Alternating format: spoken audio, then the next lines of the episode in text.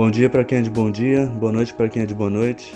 Eu me chamo Isaac Nicasso, você está ouvindo Sonário Cultural. Sonário Cultural é o um podcast produzido pela Coespa, da UERJ, que aborda a, a cultura e pensamento carioca e a gente está aí construindo essa cartografia do que se produz, do que se faz, do que se pensa na cidade, é, especialmente no campo né, da cultura e das artes. Hoje, para continuar essa conversa, a gente vai é, ter aqui nosso convidado, o que é um arte educador da UERJ, né, nosso colega de Decult, e vamos falar um pouco sobre a carreira dele, parte da arte, parte da educação, os encontros dessa coisa, questões raciais e, e vamos seguir assim. E aí, antes de começar, é importante lembrar mais uma vez que a gente está no nosso lugar principal para encontrar a gente é o Instagram e lá você pode procurar arroba Projeto Ventilação, tudo junto, que vai dar no nosso perfil. No perfil tem um Linktree com tudo que a gente faz, o podcast e também os programas para o YouTube que a gente produz. E, junto com isso, junto com o áudio desse podcast, também sai uma transcrição para quem não quer ou não pode é, escutar o programa, que é parte do nosso programa de, de acessibilidade que a gente produz para tentar construir sempre o material mais inclusivo possível.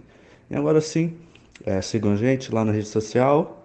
Qualquer dúvida, entre em contato pelos, com, pelos lugares de sempre, que você encontra lá no Instagram. E vamos, vamos tocar o baile. Aí, agora tocando baile, Queria pedir, Rafael, para você se apresentar um pouco assim, de forma que você preferir, sabe? Falar da formação, falar formação artística, formação acadêmica, sei lá, time de futebol que você torce, signos, fala sobre o que você quiser, assim, que você acha importante, né? Falar, se apresentar para a gente começar a conversa e depois a gente vai, vai fazendo bate-volta, assim. Oi, Isaac, bom dia, boa tarde, boa noite para você e para quem está nos ouvindo e lendo também, né? E, poxa, muito feliz, cara, de poder participar desse programa. Queria também já dar parabéns para todo o trabalho que a Coespa tem puxado, né? Todo o trabalho dentro do Decult, a partir não só do Sonário Cultural, mas do projeto Ventilação, do Profissão Artista, né? A cena que vocês têm mobilizado e, e feito circular nas redes é muito bonito, então é importante né, reconhecer esse trabalho bonito que tem, que ser, tem sido feito. Dá um salve também para a galera da Coat, né, minha casa na UERJ, e também por lá a gente tem se esforçado para fazer coisas bacanas e atividades e oficinas através da, das redes, né, e, e à distância. Então, entrando nessa parte da apresentação, meu nome é Rafael Silveira da Silva, no registro. Rafaéis é um nome que eu passo a utilizar a partir de 2009, que é um período que eu passo a levar um pouco mais a sério, que eu estava fazendo em artes visuais. E sou de Porto Alegre, nascido e criado lá até 2013, que é quando eu venho para o Rio de Janeiro. Né? Bom, seguindo aí a tua sugestão de apresentação, Isaac, começando pelo signo, eu sou virginiano e sou colorado de família, né? Meu pai é super colorado, já por parte da família da minha mãe, as minhas tias são super gremistas né? E, e, tentaram me converter na infância, mas não rolou. Acabei ficando pé no Inter mesmo. e minha formação, cara, minha formação é minha família, antes de tudo, é minha mãe, meu pai, é minhas tias, minhas avós, meus avós, é quem me criou assim, né, desde o meu nascimento. Toda a vizinhança também foi muito presente na minha formação, em especial na infância, né, ali na, na Vila Margarita, no, no Jardim Tucoíma, que é onde eu cresci. Eu sempre passei muito tempo na casa das vizinhas, na casa de amigo. Então, até meu processo de, de desenho, meu primeiro aprendizado com desenho, tem a ver com, com esse rolê, assim, né? Na, na casa dos vizinhos. Então, por exemplo, com quatro anos de idade, eu já estava tendo aula de desenho com o Charles, que era filho da Vilma, e que desenhava pra caramba. Ele devia ter uns seis, sete na época. E foi meu primeiro professor de desenho, saca? Tipo, minha professora na, na escola Toyama também, escola de ensino fundamental, que fica no mesmo bairro que eu cresci. Professora Rosângela, de educação artística. Foi super importante também na minha formação, não só como desenho, né, não só como artista, mas também como arte educador, porque nessa época eu já estava naquela missão de monitor da aula, né, ajudando os colegas a desenhar e tal. Então, também o, a missão com arte e educação parte já desde cedo, né? E daí tem outras experiências que são importantes também. Eu fui recreacionista, né, animando festa infantil, fazendo teatro de fantoche, brincadeira com criança e, e várias atividades, balão contorcido, pintura em criança, esse tipo de coisa. Né? Então, a universidade chega, chega depois de muita coisa importante na minha formação, né? E tem um impacto forte também, eu acho que sobretudo nessa parte de desenho, né? Porque fiz a graduação em Porto Alegre, na Universidade Federal, né, no Instituto de Artes. Fiz licenciatura em artes visuais, um período de oito anos, né, o dobro que o previsto ali pela universidade, justamente conciliava trabalho e universidade e tal. Morava longe também da, da universidade, tinha um deslocamento grande de ônibus. Mas o, essa experiência na universidade vem com outra que é bem importante também, que são as experiências de, de arte educação, né? Porque eu passo a, a trabalhar em educativo de Fundação Bienal Mercosul, depois da Fundação Iberê Camargo, Santander Cultural, de diversos lugares, né? Como estagiário, como mediador, como depois for, trabalhando com formação de professores e de mediadores, enfim. Fiz um, um rolê grande em arte e educação em Porto Alegre. E isso foi fundamental para formar meu olhar, né? Porque daí eu estava conversando sobre arte com grupos muito diversos, né? Tipo, desde crianças de periferia, desde crianças uh, de classe média alta, grupos de terceira idade, grupos de EJA, grupos de professores, então famílias de tudo que é lugar, então tinha um, uma partilha de olhares muito forte, né, nessa, nessa interlocução com, com grupos tão diversos, isso foi né, tão importante quanto a formação na universidade, né, nesse aspecto de considerar várias perspectivas, não só sobre a arte, mas sobre tudo que a gente vê. Né. Queria costurar também junto com essa coisa, coisa da apresentação, pedir para você falar um pouco como foi foi para você chegar na UERJ, e no Rio, né? Que você não é daqui do Rio de Janeiro. E eu acho interessante quando eu encontro alguém que eu no lugar que eu tô, que não é daquele lugar, para ver como é que a pessoa chegou lá, porque o, eu gosto de conhecer. Eu acho interessante a gente conversar sobre os caminhos que a gente tem na vida, né? Poxa, Isaac, essa pergunta é muito interessante. Então, para tu ter uma ideia do impacto cultural quando eu chego no Rio de Janeiro de Porto Alegre, né, a sensação que me vem é justamente, poxa, cheguei no Brasil. Né? Então, sem dúvida, na, na minha experiência de transição para cá, tem uma série de, de impactos culturais e muitos aprendizados também sobre de onde a gente vem, né? Eu acredito que quando a gente sai do lugar que a gente cresceu e pode dar uma olhadinha assim com uma distância um pouco maior, a gente acaba percebendo coisas que é mais difícil de ver de perto, né? Então, bom, dá para citar algumas diferenças assim que que ainda acho que são bem presentes e marcantes, né, entre a cultura de lá e daqui do Rio de Janeiro, né, do Sul e, e daqui do Rio de Janeiro.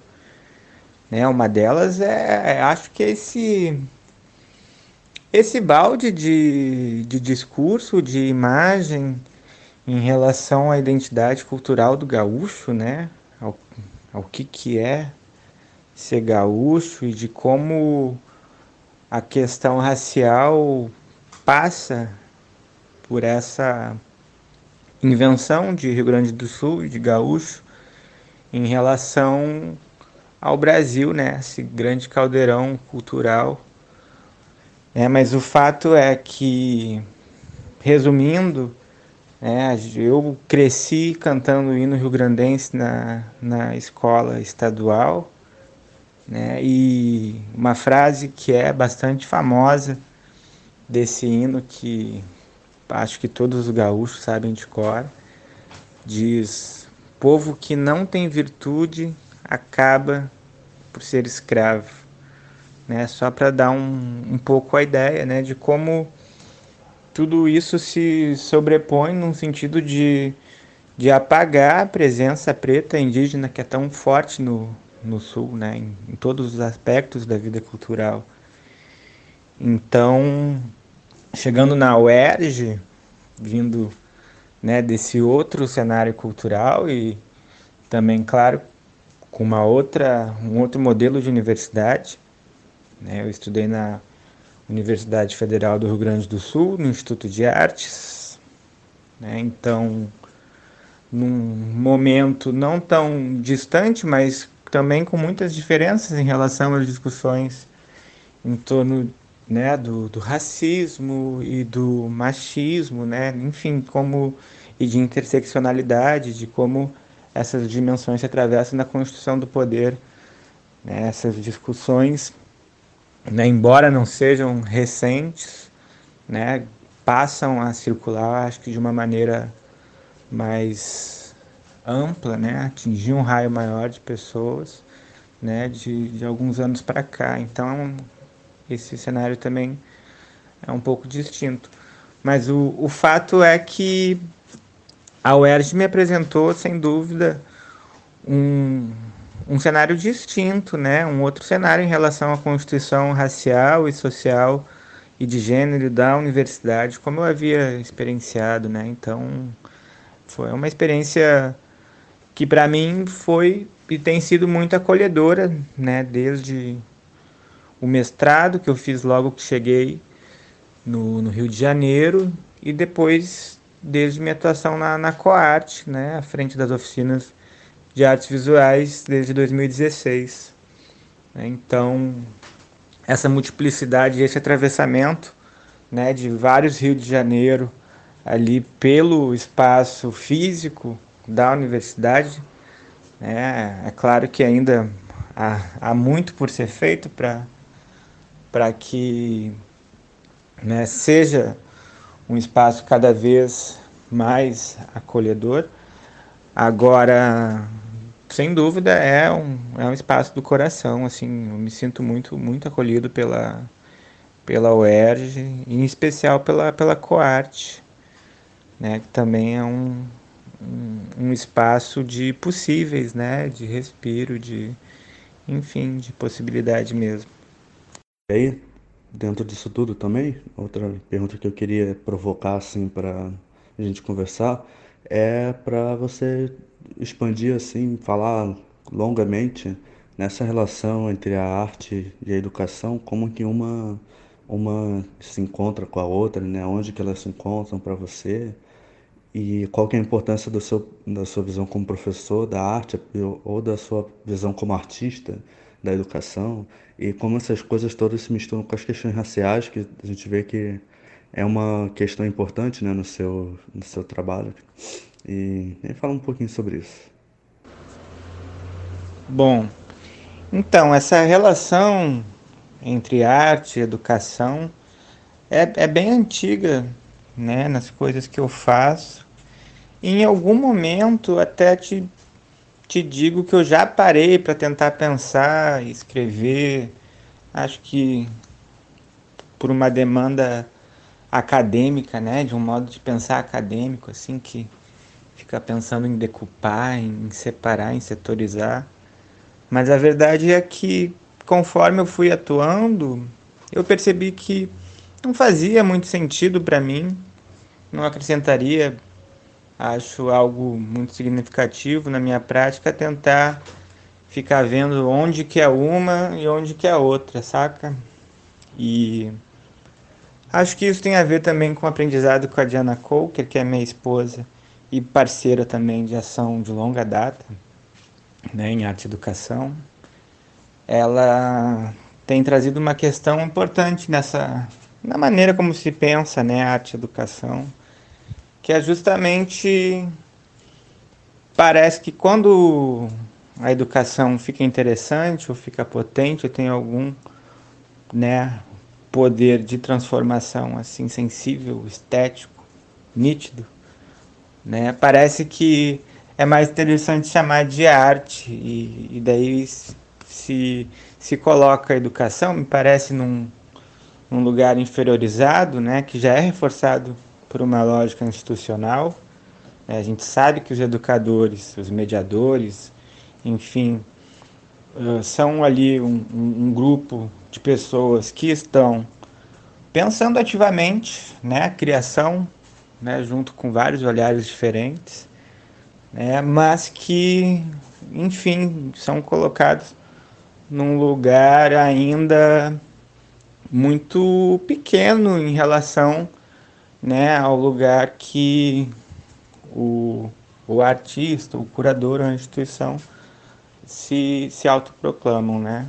Muito embora o cenário que a gente viva hoje, uh, em termos de artistas e curadores, é, seja um cenário em transformação né, e com uma ocupação de espaços né, muito forte de, de pessoas que, enfim, não tinham esse lugar como um lugar possível de atuação, né? Então, uh, é, eu, de fato não percebo muita diferença. Faz, as coisas se alimentam, né? A maior parte dos meus processos educativos são partilhas de coisas que eu estou desenvolvendo e também, às vezes, trabalhos mais nitidamente tidos como trabalho, trabalhos de, de arte, também vem de conversas a partir das experiências de encontros ou do Racializando as Artes Visuais, né, que é esse projeto antirracista que eu desenvolvo na Coarte, né, de formação antirracista voltado para as artes visuais. Né, então, acho que essa trajetória de arte e educação e, e de escuta aberta, né, somado a outras experiências, claro, ao projeto Casa Grande no Sul, tem, enfim, um projeto que tem um nome infeliz, mas que juntou, né, uh, um grupo de artistas negros em Porto Alegre para trabalhar uh, questões vinculadas à racialidade, né, pensadas nas artes visuais durante um ano em Porto Alegre. Teve uma importância fundamental, né, inclusive pro, não só para cada artista né, nos seus aprendizados, mas para o cenário cultural de Porto Alegre mesmo, saca? Nas artes visuais que, infelizmente, é muito restrito. E, e teve, enfim, esse, esse projeto como realidade. Então, teve também a roda de conversa que eu organizei com a Milena Lísia, né, em 2016, que aconteceu no Centro Cultural Pequena África. Então a mãe Celina também é uma pessoa importante na formação desse, desse projeto, né, o Racializando as Artes Visuais. E os encontros também com Jorge Vasconcelos, com a Marina Alves, inclusive os papos que eu tenho com meu mestre de capoeira, o Coqueiro, que também é um, um colega de trabalho na UERJ. Né, tudo isso contribui para maneira como o Racializando vem se desenvolvendo, né? Que justamente tem a proposta de, de alguma forma, revisar esses grandes discursos das artes visuais, né? revisar como é que se dá a questão da representatividade nessas imagens e discursos que estão nos livros de artes, né, que são difundidos como né, a história das artes visuais, que é contada como universal, mas que no fundo é apenas uma história das artes da Europa e nos Estados Unidos, com elementos estéticos apropriados né, da África e de outros povos, né, através de processos violentos colonizatórios. Então, pensar em como desfazer essa fábula através de roda de conversas, de visitas às exposições, através do acesso a trabalhos de artistas negras e negros, saca? De pensadoras e pensadores negras e negros, indígenas, né? Tudo isso tem feito parte de como o Racializando vem se organizando, né, desde 2018, né, sempre presencialmente. E agora, na experiência da pandemia, eu tenho desenvolvido à distância através de oficinas pelo Google Meet. Né? Esse semestre foram três mini oficinas. A primeira chamada Guerras de Imagens, a segunda, o desenho como invenção de si, que era uma proposta de autorretrato, e a mais recente aconteceu em novembro, a última desse ano, é, que eu chamei de Desenhando Angola Janga.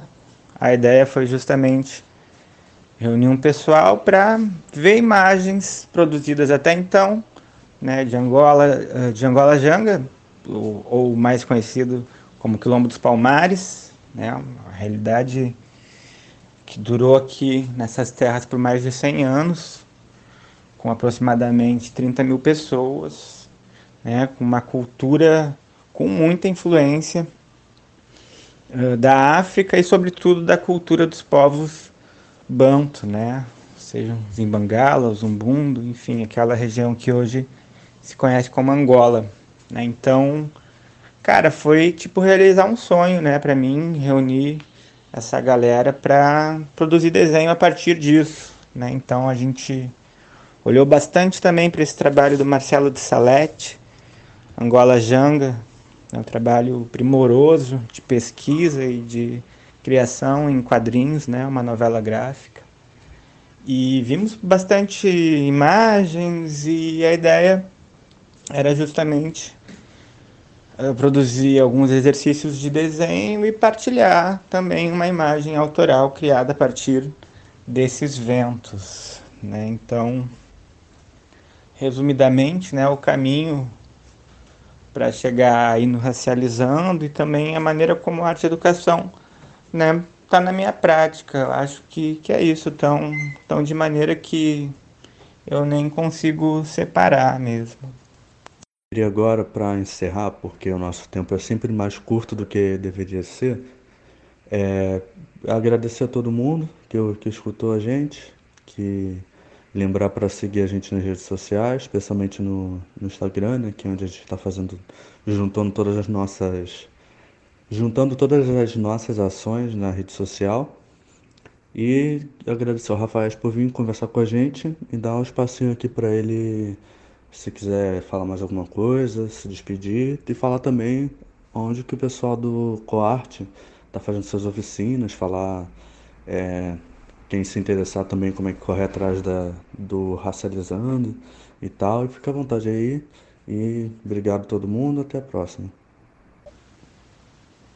Massa, Isaac. Poxa, vou aproveitar para fechar então e agradecer. Muito obrigado pelo espaço, pela oportunidade de contar um pouquinho aqui da minha caminhada, que não é só minha, né? De muita gente, como eu pude falar um pouquinho aqui para vocês. E também deixar a porta aberta para o Racializando as Artes Visuais.